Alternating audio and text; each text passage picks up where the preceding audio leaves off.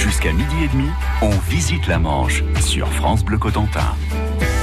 Et nous sommes à Brickbeck aujourd'hui. Brickbeck et son donjon polygonal à 11 côtés qui domine la cour du château où se trouve le bâtiment le plus ancien encore debout avec pas loin une étrange tête sculptée, Lionel Robin. Et dans la cour du château où nous sommes aujourd'hui avec Janine Bavet et Rémi Pézeril, tous les deux anciens professeurs d'histoire, se trouve un hôtel-restaurant. C'est le bâtiment le plus ancien encore debout hein, du château de Brickbeck. Il a été évidemment remanié et restauré au fil du temps. Alors, il jouxte une crypte, ce que les gens, les Brickbettés ont appelé pendant longtemps la crypte. Ils pensaient à une église, ils pensaient à la chapelle parce qu'elle a des, euh, croisées d'ogives. Mais en fait, euh, ce qu'ils appelaient la crypte, c'était la cave d'un grand bâtiment qui avait peut-être deux étages et qui était un bâtiment somptueux avec une cave voûtée en croisée d'ogives. Bon, c'est quand même. Euh, alors, pour nous, c'est du luxe, mais enfin, c'était le style de, de l'époque. Et donc, euh, euh, il y avait des bâtiments depuis les garages. Ah, si vous avez en vue le, les garages, les garages sont construits à la place d'un bâtiment aussi qui existait pendant les guerres du Cent Ans. Et on pouvait aller de ce bâtiment au donjon avec une petite courtine et la communication se faisait directement.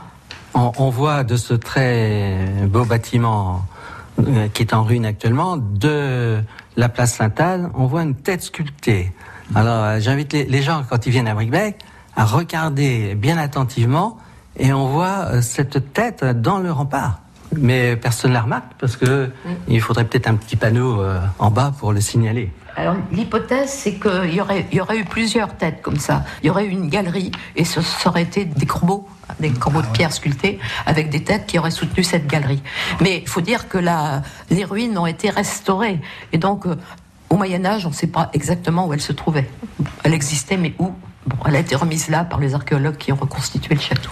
Alors on arrive à la guerre de Cent Ans, euh, il s'est passé beaucoup de choses dans la région euh, à l'époque. Comment se situait le, le, seigneur de Brickbeck à l'époque, déjà au début de la guerre de Cent Ans? Alors au début de la guerre de Cent Ans, c'était Robert Bertrand, chevalier Auvergnat, qui était dans l'entourage du roi qui avait déjà guerroyé en Espagne, il avait guerroyé en Flandre, déjà, il était déjà assez âgé.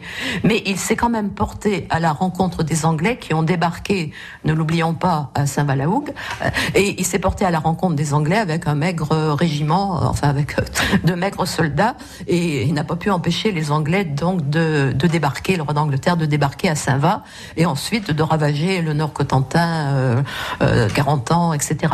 Mais à ce moment-là, le château de Brickbeck, ils ne sont pas venus, ils ont ravagé Valogne, mais ils ont évité Brickbeck. Ils sont allés directement de Valogne à 40 ans, euh, sans doute parce que Brickbeck était vraiment un château en pierre, une forteresse, et qu'ils voulaient pas perdre de temps à un siège long. Ils préféraient euh, attaquer des places fortes beaucoup plus faciles à, gagner. Ils utilisaient là aussi la technique de la terre brûlée, hein, donc ravager les, cultures, ravager pour euh, ruiner le pays. Et son but, c'était de faire le plus de butin possible. Donc, il voulait pas faire un grand siège. Euh, ça nous montre que Brickbeck était déjà une forteresse à cette époque, qui faisait peur. Oui, et Brickbeck qui était aussi très convoité, comme on va le voir. Lionel Robin au château de Brickbeck pour France Bleu Cotentin cette semaine. Et la forteresse très convoitée grâce à un atout majeur. On continue de découvrir l'histoire de ce château dans moins de 3 minutes sur France Bleu. Excellente journée. France Bleu. Bonjour, c'est Eric Vallée. On va passer cette fin d'après-midi ensemble et si possible en musique sur France Bleu. Et Sawira, c'est le titre du nouvel album du chanteur manchois Machette. Il est actuellement en enregistrement et cet opus sortira en avril prochain. Il sera avec nous à 18h10 pour nous le présenter. France Bleu Cotentin.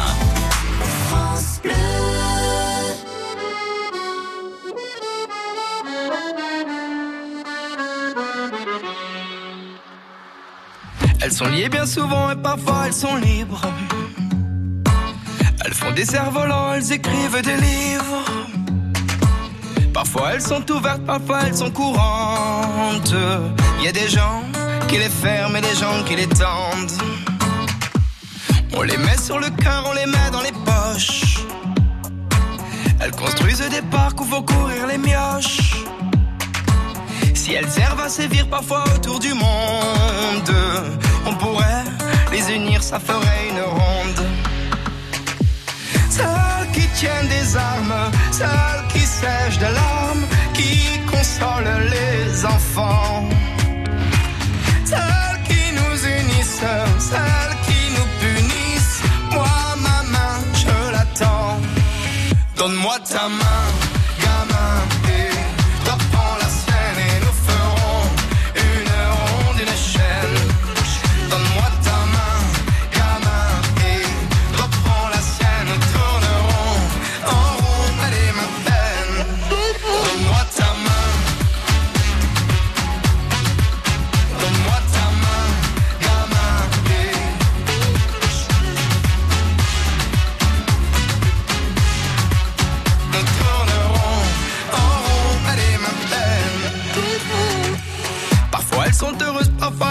si. Quand elles ont baladeuse, tu les prends dans la gueule. Elles sont nues bien souvent, y a des gens qui la gantent. On les met à couper, y a des gens qui les demandent. Celles qui tiennent des armes, celles qui sèchent de larmes, qui consolent les enfants. Celles qui nous unissent, celles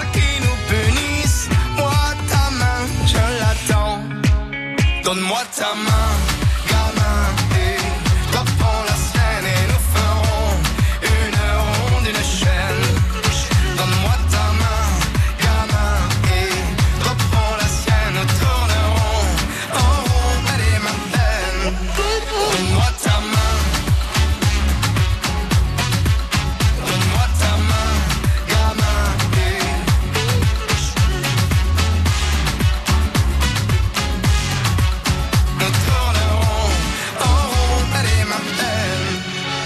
J'étais perdu, tu sais, comme toi dans la peine, j'ai attendu que l'on prenne la mienne d'une main tendue. Tu sais, on peut faire des chaînes et aujourd'hui, c'est moi qui prends la tienne. Donne-moi ta main,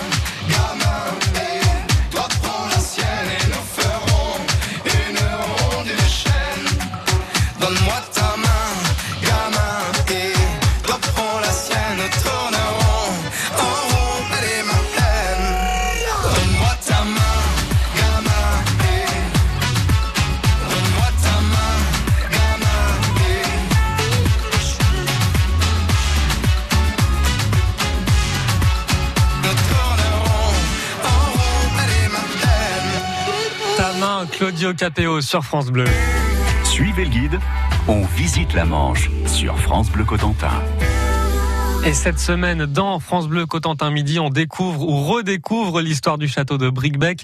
Lionel Robin est avec deux membres de l'association Les Amis du Donjon, Janine Bavet et le président Rémi Pézéril. Le château était très convoité à l'époque avec un atout primordial, Lionel. Nous sommes donc au Moyen Âge et les barons de Bricbec sont des personnages assez enviés car ils disposent d'une puissante forteresse mais aussi d'un domaine assez prospère, Janine Bavet. Ben, la richesse, c'était la forêt. Et la- la- l'agriculture à Bricbec, c'est pas du tout ce qu'on apprend dans les livres d'histoire euh, sur euh, l'assolement triennal, les, les champs, euh, bon, qui sont étudiés dans le bassin parisien, essentiellement dans les régions de plaine. Bricbec, c'était une région de forêt où je vais dire une chose qui va peut-être étonner. Les gens étaient quand même assez riches entre guillemets, c'est-à-dire que des gens qui n'avaient pas de terre pouvaient vivre parce qu'ils avaient des droits dans les forêts. Dans cette immense forêt seigneuriale de Bricbec, euh, dont il reste plus grand-chose maintenant, c'était une ressource très importante pour le d'une part, mais c'était aussi, ça permettait aussi à une population de, importante de vivre, euh, parce qu'ils avaient le droit de prendre du bois pour leur maison, dans certaines conditions. Ils avaient le droit de prendre du bois pour se chauffer, ça c'est très important. Euh, ils avaient le droit d'envoyer des bêtes dans la, forêt, et notamment les porcs. C'était la, la glandée et puis le, le panage. Ils, avaient, ils envoyaient des petits chevaux, ils pouvaient envoyer un petit peu de bétail. euh, et donc, ils pouvaient vendre un petit peu de laine, ils pouvaient vendre un petit peu quelques bêtes sans avoir de terre, parce qu'ils avaient des droits dans cette, euh, dans cette forêt. Donc, euh, euh, ça, leur permettait de vivre et d'être plus riches que le journalier du bassin parisien, qui lui n'avait que ses bras pour vivre. Et ils tenaient beaucoup à ces droits. Pendant la Révolution, après la Révolution, ils voulaient, ils ont fait des procès aux bourgeois qui avaient acheté la, la forêt, parce que les propriétaires de la forêt avaient fermé la forêt et ils ne pouvaient plus donc utiliser ces droits, c'était fini. Et ils sont organisés, ils ont fait un procès, il y a un prêtre qui les a soutenus, un prêtre qui a été très mal vu, euh, sa hiérarchie l'a renvoyé et il a fini dans la misère. Donc il les forêts de Bricbec, c'est très très important. Et ça explique aussi que cette baronnie, euh, on parle toujours des Bertrands, mais on, oublie que les Matignons euh, tenaient beaucoup à, cette baronnie. Ils en étaient héritiers, lointains cousins de hum, Marie de Nemours, baronne de Bricbec qui n'avait pas d'enfant, et ils l'avaient acheté en 1703 parce qu'ils se doutaient qu'ils auraient du mal à avoir l'héritage. Et ils l'avaient acheté, mais comme ils n'ont pas fini de payer, euh, quand Marie de Bourbon est morte, elle avait aussi d'autres euh, héritières euh, au même degré de cousinage, et il y a eu un procès, et finalement, eh les biens de Marie de Nemours ont été partagés en, trois, et les Matignons ont gardé euh, Bricbec, enfin le Nord Cotentin. Ils l'ont payé très cher, parce que le procès a coûté cher, et il a fallu qu'ils donnent une somme d'argent en plus. Oui, ça se mérite Brickback Oui, visiblement. voyez, hein. Brickbeck avait un intérêt parce que euh, donc les Matignon, alors ce- c'est le frère d'un des barons de Brickbeck qui a fait construire l'hôtel Matignon à, à Paris. Donc c'était pas une petite famille euh, qui voulait vivoter, c'était que les, les bois étaient intéressants. Cette richesse qui faisait aussi prospérer le bourg de Brickbeck au pied du château, comme on le verra bientôt. L'histoire et l'origine de ce château à découvrir tous les jours cette semaine dans France Bleu Cotentin Midi. Demain, Lionel Robin, vous nous parlerez des artisans, toujours avec l'association Les Amis du Donjon.